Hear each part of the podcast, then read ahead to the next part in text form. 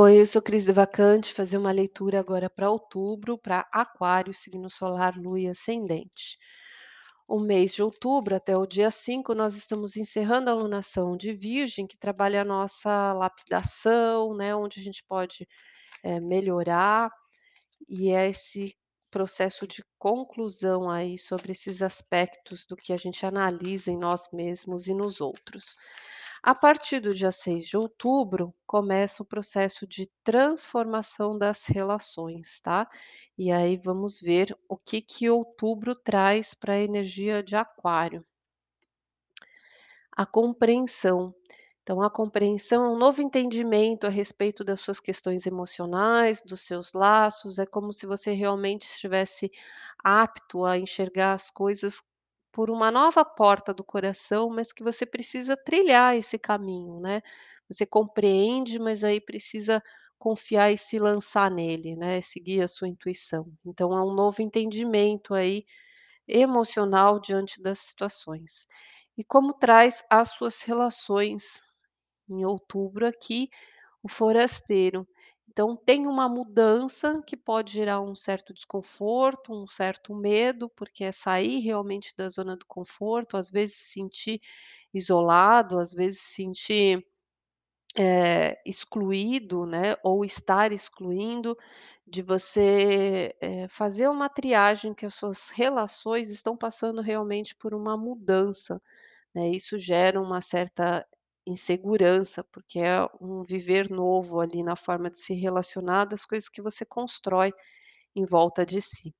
Suas atitudes perante essas relações é uma relação ainda de apego, né, o avarento, ainda é muito difícil abrir mão das coisas que você tem, eh, poder, das coisas que você tem apegado, da do que você tem ali construído como base, né, na sua vida. Então ainda é uma atitude que ainda está segurando, hã, algumas relações aí, e uma dificuldade para lidar com essa estagnação. Eh, e a comunicação quanto a essas relações, a mente. Então traz um conflito, né, algumas coisas que você precisa enxergar de uma forma diferente, pensar de um outro jeito, algumas decisões, algumas coisas que você precisa cortar, algumas coisas que você se sente às vezes, hã, armado, reativo, né, ainda no seu entendimento com algumas pessoas, tá? Vamos ver aqui a cada semana, dar uma esmiuçada, eu vou considerar a primeira semana até o dia 9 porque o mês começa numa sexta, então seria até o segundo sábado, tá? Vai pegar o final de uma alunação e o começo da outra.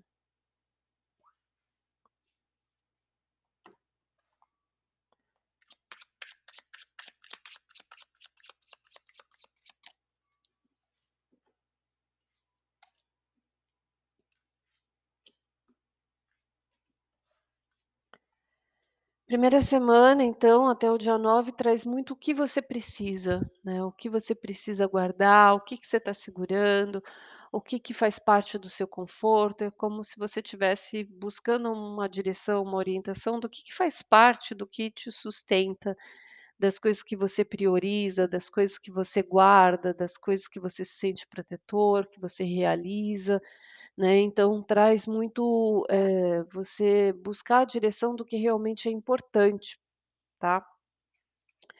Na segunda semana, é uma semana bem benéfica de você colher aí uma sua plantação, a sua segurança, traz uma sorte, uma bênção, né, então é uma semana bem produtiva aí de você se sentir afortunado e agradecer as coisas que vêm. Já na terceira semana, uma semana mais conflituosa que traz aí, eh, alguns embates, alguns conflitos, né, um movimento ali de você, eh, perceber como lidar com as situações, para que lado, como jogar com as coisas, o campo estratégico, né, as coisas que vão se apresentando, elas vão gerando um uma certa confusão ali de você ter que se posicionar, ter que se mostrar firme ter que se colocar e de que forma, né, qual a melhor maneira de mostrar ali a marcação do seu território. E aí, a partir da 4ª semana, né, você enxergando aí novas possibilidades à frente, o pensamento a milhão aí, eh, vários contatos, possivelmente, várias conversas, mas que você enxerga as coisas, né, começa a considerar de uma forma diferente, né, que tudo pode ser de um outro formato, a sua visão começa a se ampliar, a desejar as coisas de uma nova maneira, né, enxergar a frente, o futuro, eh, com outras possibilidades. E aí vamos tirar um conselho aqui de Afrodite, que é a própria Vênus, regente do signo de Libra, o que que ela traz sobre os relacionamentos. "Pessoa querida, você esqueceu o quanto é especial, esta chaga na relação com a sua mãe de sangue lhe deixou como marca esta impressão de não ser uma pessoa desejada, amada e bem recebida. Sua estratégia de defesa foi se fechar numa couraça e colocar em ação o 'antes que você me abandone eu já fui'.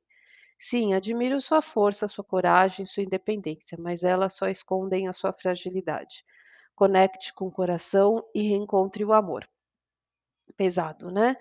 Então, assim, fala muito dos reflexos que a gente tem a partir da infância e que são muito inconscientes, e que às vezes é muito difícil da gente perceber que isso tem uma ligação com o que a gente está vivendo, né, mas essa instabilidade, esse medo de ser excluído, esse medo, né, de não ser querido, né, fala muito a respeito do que essa mensagem está falando, dos reflexos. E aí essas coisas que a gente fica apegado, né, na forma da gente agir, esses padrões, né, às vezes é exatamente esse medo da instabilidade de se libertar emocionalmente de algumas questões, né, porque requer novas decisões, novos posicionamentos, que provavelmente vêm a partir da metade do mês aí, né, balançando as coisas, trazendo mais desafios pra conseguir enxergar algumas libertações aí, né. Então, eh, a zona de conforto, ela se apresenta muito no começo do mês, né, de você realmente olhar o que é prioridade, o que realmente faz parte da sua segurança, né, e o que às vezes, eh, pode ser aí uma mudança de rumo, né. Então a partir ter da 3ª semana que as coisas começam a se movimentar e a te colocar em desafios ali, do que realmente você precisa enfrentar pra se libertar com uma nova compreensão do seu campo emocional diante das suas relações, tá bom? Bom, fica com Deus, até novembro e um beijo.